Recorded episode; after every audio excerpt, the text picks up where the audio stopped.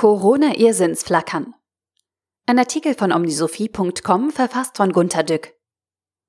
Corona heilt uns in Atem. Wir wissen gar nicht mehr, was wir tun sollen. So sehr viel ist zu tun. Wir bleiben zu Hause. Manchen geht es ganz gut. Andere müssen jetzt mit der Familie zusammenleben.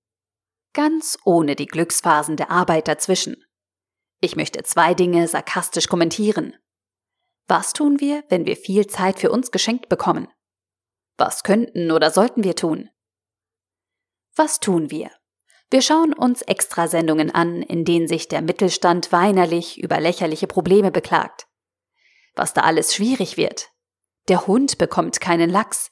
Die Katze mag keine Reste. Ich war mal in der Grundausbildung bei der Bundeswehr, so etwa beim Einmarsch des Warschauer Paktes in Prag. Drei Monate lang. Auch danach haben wir die Resttage gezählt. Dagegen ist die Quarantäne der Himmel. Sind wir nun alle Weicheier geworden? Die wirklich dramatischen Äußerungen wie bin in der Existenz bedroht sind für den Bürger zu abstrakt und lassen sich schlecht visualisieren. Außerdem heulen bankrotte Mittelständler nicht in die Kamera. Dass Leute sterben, wird nur gezählt. Wenn ich, Risikogruppe, angesteckt werde, habe ich eine 5% Todeschance. Das interessiert nicht nur die Gesamtzahl. Wir haben Vorschriften, dass es überall Feuerlöscher, Defibrillatoren, Verbandskästen etc. gibt. Wir bilden dazu Leute aus.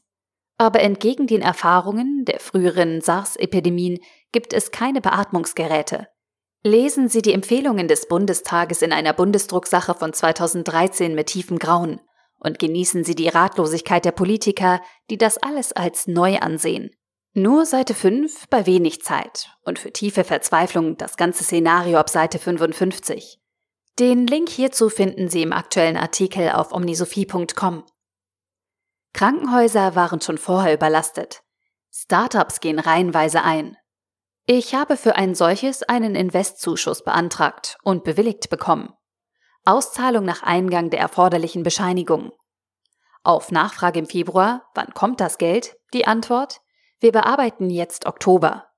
Ich bin gespannt, wie jetzt unbürokratische Hilfe geht, wenn mehr Arbeit kommt. Die wirklichen Probleme sind schlecht zu konsumieren. Bleiben wir lieber bei Corona. Stundenlang Corona. Ich bitte für meine Grobheit um Verzeihung, aber ich mache den Fernseher nicht einmal mehr bei den Nachrichten gerne an. Die Interviewer und Moderatoren sind zum Nicht-Aushalten. Fragen zum millionsten Male, wann Corona besiegt ist. Weiß man nicht. Und warum nicht? Man weiß es nicht. Sie sind doch virtuell Virologe. Sie müssen das doch wissen. Es dauert zwei Jahre. Oh, können Sie unseren Zuschauern nicht etwas Positiveres bieten? Sagen wir vier Wochen? Ehrlich gesagt, wir wissen es nicht. Äh, das sagten Sie schon. Ich stelle die Frage nochmals. Gibt es Hoffnung auf ein Leben nach Corona?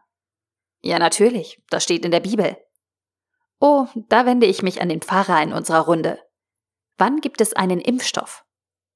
Ich bin kein Pfarrer, sondern theoretischer Experimentaltheologe. Ich habe einen Bachelor. Impfstoffe hat man normalerweise erst nach der Erforschung. Aha, unseren Zuschauern ist das eigentlich nicht so wichtig. Wir wollen nur wissen, wann es einen Impfstoff gibt. Herr Spitzer, bitte? Egal wann, wir brauchen ihn sofort, weil die Leute jetzt nur noch im Internet und auf Phones daddeln und in wenigen Monaten total verblöden. Da nützt Impfen nichts mehr. Das ist mir alles zu vage. Wann wird alles wieder so sein wie vorher? Das ist doch wichtig. Oh Mann, die Welt war vorher fast schon ideal. Sollten wir nicht Herdenimmunität herstellen? Das finde ich als Moderator vollkommen einleuchtend. Ein fantastischer Gedanke. Freies Anstecken für alle. Hemmungslose Feuchtbegegnungen. Will jemand dazu etwas sagen?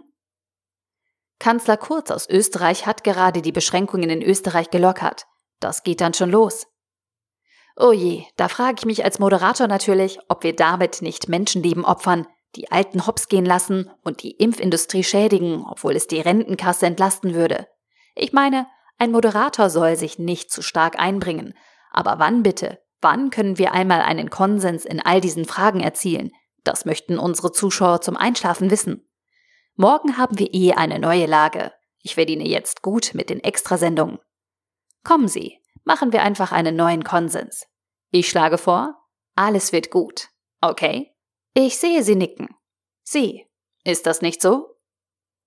Meine Kinder schlafen nicht richtig. Wir bringen ihnen stundenlange Stillsitzen daheim bei, wie sie es von der Schule gewöhnt sind. Das kann doch nicht so schwer sein. Bei Amazon liefern sie erst in einer Woche. Und ich finde es seltsam, dass alle eine üppige Staatsunterstützung bekommen, nur die Harzer nicht. Die sehen keinen Zusatzcent. Die Demokratie ist gefährdet. Das sagen Meinungshoheit Steingart und Grantelprantel auch. Ich glaube, die Freiheit ist ebenfalls futsch, wenn man plötzlich sagen soll, dass man Corona hat. Die Auslandsarbeiter müssen wieder reingelassen werden, um die vierlagigen Rollen auf doppelt so viele zweilagige umzurollen. Wir bekommen einen Babyboom. Wir haben zu viel Zeit für uns selbst. Das hat den Menschen noch nie gut getan. Die Zeit ist um. Sorry. Liebe Zuschauer, schalten Sie nicht aus. Es folgt eine, die nächste Sondersendung extra. Wir befragen jede Stunde einen renommierten Expertenkreis, wie es weitergeht und wann genau. Markus Söder sollte warten, bis wir das wissen. Was können wir tun? Das Haus renovieren? Mit den Kindern spielen? Sagen wir nicht immer, dass wir unsere Familie unter unserer Arbeit leiden lassen? Könnten wir nicht IT-tauglich werden? Uns weiterbilden für das neue Projekt? Mehr mit dem Partner reden als die sonst durchschnittlichen acht Minuten an solchen Tagen, an denen es weder Streit noch Fehler gibt? Den Garten blühen lassen? Fotos sortieren, ferne Verwandte anrufen, die wir sonst nur zu Beerdigungen sehen? Die Berater aller Welt verkaufen uns sündteure Lösungen gegen horrende Tagessätze, damit wir Zeit einsparen. Diese Luxusberater lehren uns, dass wir dann, wenn wir ihnen unser Geld im Tausch gegen eigene Zeit gegeben haben, dass wir dann endlich Zeit für das Eigentliche haben. Wir überlegen uns aber nie vorher, was das Eigentliche wäre, wenn wir Zeit hätten. Meistens sind wir dann darüber traurig, dass unser schönes Geld weg ist, und wir nehmen einen Kredit für Berater auf, um zu erfahren, wie wir zu Geld kommen. Mein Rat? Online-Meetings in den Fernsehpausen. Bis das gut funktioniert, dürfen Sie wieder auf die Massentierhaltungsbüro Arbeitsfläche. Der Artikel wurde gesprochen von Priya, Vorleserin bei Narando.